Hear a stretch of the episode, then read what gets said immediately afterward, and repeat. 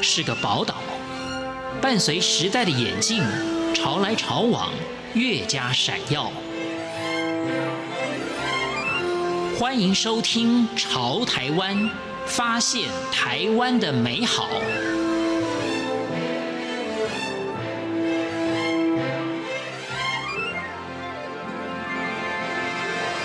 听众朋友您好，欢迎您收听《潮台湾》，我是文心。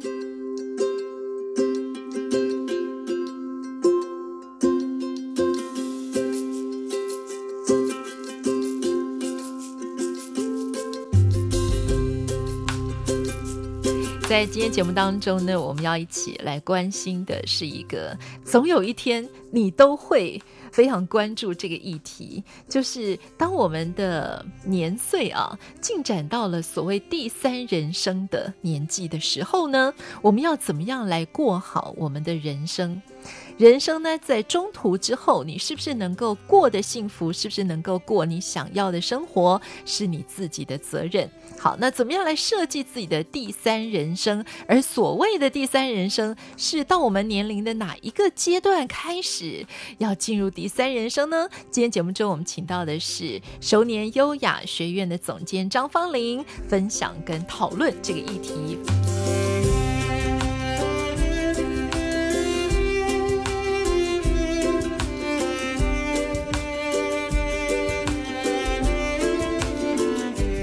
听众朋友，大家好，我是方玲。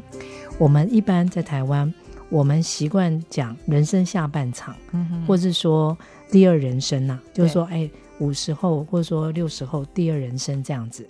但是我用第三人生哈，这个是比较符合现在这些年来国际上在讨论 agent 老化、高龄。嗯啊，或是说银色浪潮的时候用到了一个新的名词叫第三人生，提出这个名词的哈是爱德华凯利教授，他是爱尔兰的一个叫成人教育学家哈。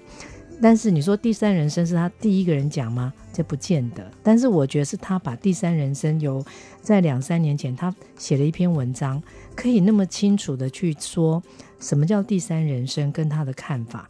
那爱德华教授呢，他的意思就是说，我们现在比起一百年前的人，我们的寿命整整延长了三十岁。我们台湾平均余命也是已经到了八十岁哈，日本大概是八十二。那你放眼全世界的话，平均寿命八十，这个已经是很多比较进步文明的国家哈，他们的平均呃寿命嘛。那他说，这个一百年前大概就是五十岁就差不多了。那为什么会有这个退休的概念？因为以以前人寿命没有那么长，可能五十后来活长一点，六十六十多，那个时候可能就已经是很容易因为一个疾病哈，或者那个时候呃医疗或营养比较不足，或者因为战争的缘故，人没有办法看到自己的七八十岁。可是现在时代不同了，所以他就说。他说：“他把人就是从出生一直到他独立，独立就是说他不再需要依靠父母，他出社会开始工作。他说这叫第一人生，第二人生是从你出社会到你找到了伴侣、成家，你生出了下一代，因为你下一代长大了，他独立了，这叫你的第二人生。嗯、所以你的第三人生就是养儿育女高一个阶段的，那是你的第三人生的开始，一直到你人生最后。嗯、所以他并没有用年纪这个数字。”来标记第一、第二、第三人生，但是你大概想，小孩子养儿育女就是大学毕业了出社会工作，他大概是五十二、五十三这个年纪，哈，那晚婚一点可能是五十五，好，所以我们就抓大概是这样的年纪，一直到他终老活到最后是他第三人生。台湾跟日本也跟美国一样，我们都面临到说我们的寿命延长了，但是。我们的家庭的资源没有像我们爷爷奶奶那个时代大家族，一个人老的时候，哦，他身边的儿子孙子这么的多。我们现在的五十岁出头的人，哈，其实要不是单身呐，不然你结婚可能就是一个两个小孩。意思就是说，我们的时代已经真的是很大不同。所以现在有一个趋势，就是说尽量延延后退休，哈，那。为什么呢？就是说，我们要有一个独立自主的观念，就是说我可能必须自给自足到我人生的最后，甚至包括在健康跟生活能力上，我都必须想到我怎么样的呃靠自己，或是靠社会资源，我怎么样可以安然的、安心的度过我的七八十岁。所以第三人生自己设计，就是让我们去去想到，呃，以前大家只会想退休，现在要想的不是退休，现在要想的是如何的。呃，生活如何充实的，呃，有内容、更健康的生活，你的五十到八十这一段时间。但是你看，我小时候，大人们的观念就是退休嘛，就是啊，到了几岁可以退休，退休之后就是拿领着这个呃月俸或者什么，然后参加旅行团，到处游山玩水哈，然后就是带带孙子。可是这个画面呢，对于我们今天四十几岁或五十几岁人来说，这个画面已经在未来，这个是彻底的翻转，哈、嗯，就可能不是我们向往，或者是也可能不是我们能够拥有的一个画面了，嗯、这是个事实。那所以第三人生怎么设计，会是我们前所未有，给予我们现在五十岁以后的人的一个功课。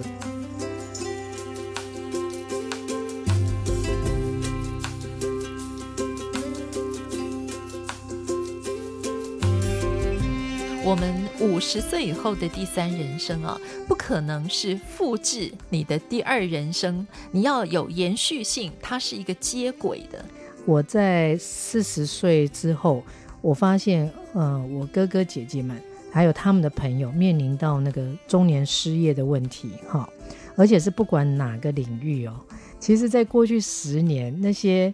年轻时候被父母栽培回来台湾有呃有很好的收入很好工作的，在四十岁之后遇到中年失业的人很多，那呃整个工作的形态也在转变，所以你的第三人生五十岁之后的工作，哈，不是找工作，是要为自己创造工作。我我也看到，就是过去十年来的这些中年失业不容易找工作，即便他是一个专业，过去有很好的资历。那于是我看到，我发现，那为什么很多年来他不得志，他待在家里？因为他一直回不去他过去的领域或过去的行业。那调试力很高的人，他有工作就去做了。可是大部分人调试力是不好的，如果经济还允许的话，他也可能就干脆选择不做事。那于是我要提出，就是说，其实五十岁以后要自己创造工作，而不是找工作。那意思就是说，当你知道你五十岁有可能不会做你现在的工作，我讲给三四十岁人听哈，就是说，呃，那么你四十岁的时候，你应该做一个什么样的准备呢？其实就是第二双鞋子的准备，就是你要知道你现在穿的这个鞋子呢，呃，迟早是会被你穿破的，你得扔的。那你什么时候来预备这个第二双鞋子？最好的时候就是你四十到五十岁之间，就是说，我们先能够接受说，我现在做的工作不是能够做到五十五十五六十，我我先我先认清这样的能够接受的话，我就会愿意在四十到五十岁之间。我重新另起一个，可能我必须要去学，我必须要去读书，我必须要去考证照，我必须花时间投资在我的第二技能，或者是一个有人也把他的兴趣在中年之后变成他的工作啊。那到底究竟是什么？我想你可以选一项你愿意这样投入的啊。那花五年八年。五十岁之前，你可能就已经读完这个学位，考到这个证照。呃，如果他是一个兴趣要转成工作的话，也有可能你已经是一个专业，你从一个业余已经变成一个专业，嗯、这是有可能的。重点是你有没有提早的去做这个预备。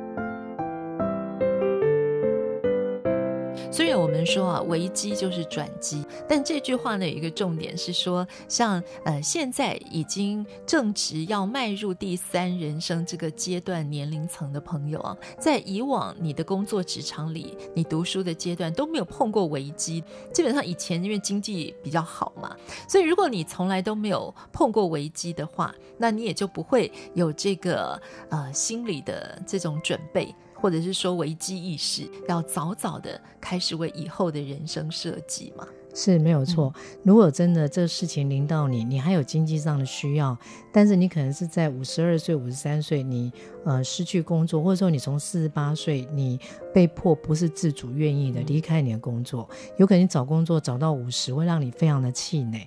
那么我们现在把做事情当成一个生活的内容，就是说，如果现在有事情，你愿不愿意就去做，或者你联络一些朋友，你可以让对方也没有什么心理压力，说，哎，我反正也也有时间。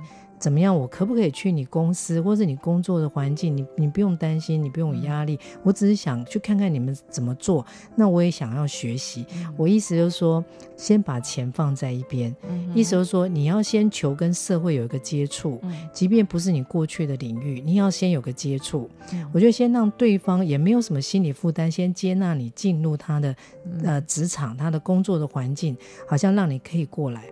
那我另外也提到一个说。有些人他可能没有办法先把钱摆一边，这样慢慢的重重新另起炉灶哈。那么如果你有金钱上这样一个一个现实的需要的话，我我觉得要就是人要能伸能屈哈，就是说尽量把你的这些的。包袱啊，身份啊，你的面子，我觉得那那就先放一边。我觉得要要抱这个心情，就是说，呃，这是一个生活的内容。嗯，那我现在进入到一个什么样的生活内容？嗯，我觉得要用一个这样的新的态度去接受自己，有可能去做一件。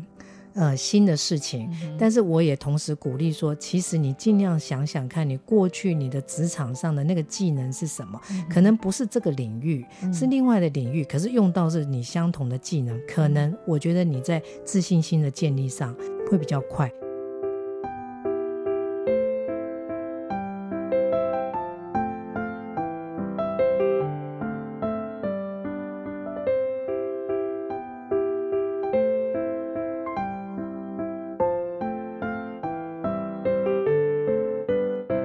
管你有多少的朋友，但最后最终你总是要跟自己好好相处啊。嗯，所以最后呢，我们要来学习的是，让我们安静下来，听听自己心里的声音，跟自己相处。其实你终究会是自己一个人，嗯哼，好，所以特别我们现在就是不再那么三代同堂啊，两代非要住一起的情况之下，嗯，我也看到现在很多七八十岁的父母自己独居。那么我们可以踊跃出去外面参加社团，但是回到家里是自己一个人。好，嗯、我觉得这个会是一个越来越越高比例的独居的中高龄会有可能会越来越高。嗯、那这个照顾心灵是这样子，呃，我从四十几岁我就学这件事情，嗯、我自己在经营一家出版社，很忙乱的生活当中，我发现。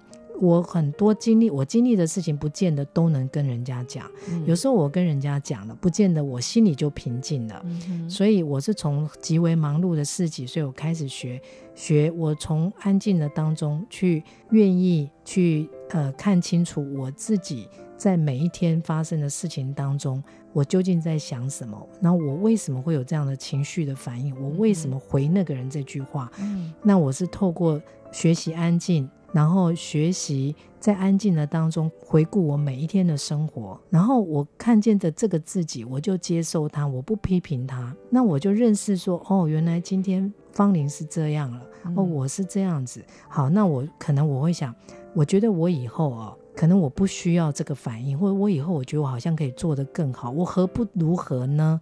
而不是我今天这样子，所以我这个静心我是每天做的，我每天做十五分钟。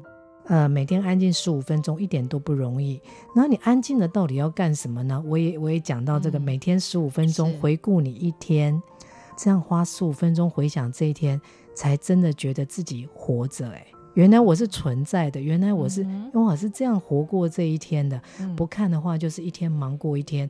安静当中回头看你走过的这一天，觉得哇，好实在啊！我真的活过这一天，我是这样走过这一天的。嗯、我生气过，我笑过，嗯、然后我着急过，我开心过。哦，今天是这么的丰富，嗯、是那那这个是我也希望分享给大家。嗯、谢谢你。